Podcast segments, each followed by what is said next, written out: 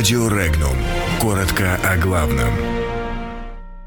Черный список и новые сюрпризы России от Киева. Порошенко заявил, что Киев не откажется от Керченского пролива. Украина дополнила свой черный список по России. Россия нарастила экспорт в страны Евросоюза. Кого сократят в 2019 году? Начались испытания подлодки, задуманной Сахаровым.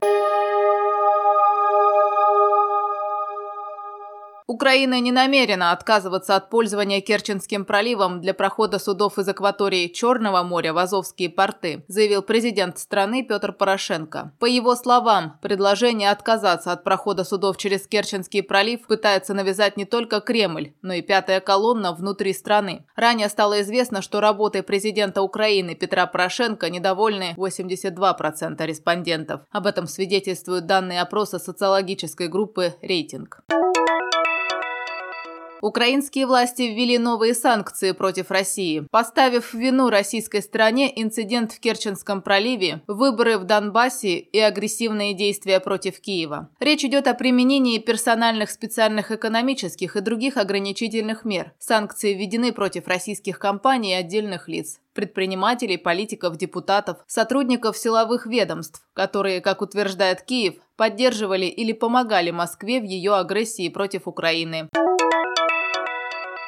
Период с января по сентябрь товарооборот между Россией и Евросоюзом вырос на 21,5% в сравнении с аналогичным периодом 2017 года, рассказал постпред России при Евросоюзе Владимир Чижов. По словам дипломата, Россия стала на 7,5% больше ввозить продукции из Евросоюза и на 29% больше экспортировать. Чижов отметил, что на рост показателей оказало влияние повышение цен на экспортируемые энергоносители и колебания валютного рынка. Ранее министр энергетики России Александр Новак заявил, что никакие обстоятельства не помешают России выполнить свои обязательства перед Евросоюзом по заключенным контрактам на поставку газа.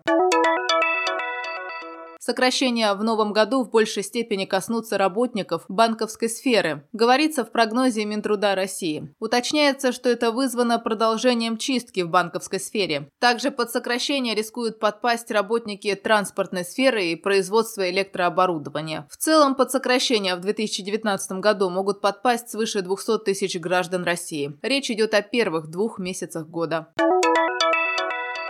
Минобороны России начало испытание беспилотной атомной подводной лодки «Статус-6». В НАТО «Каньон», в воздушных силах России «Посейдон». Они проходят в морской акватории, защищенные от средств разведки вероятного врага. По предварительным данным, мощность боевой части аппарата составляет 2 мегатонны в тротиловом эквиваленте. Подводная скорость до 70 узлов. Значительно выше скорости американских атомных подлодок и торпед и обладает возможностью преодолевать океаны. Его носителем является одна из атомных подлодок военно-морского флота России. Целью испытания является подводная отработка ядерной энергетической установки «Посейдона». Работы по подводному беспилотнику уже включены в государственную программу вооружения до 2027 года, когда он будет передан в ВМФ России. Проект ядерной подлодки «Торпеды» впервые был предложен академиком Сахаровым в 1940-х годах.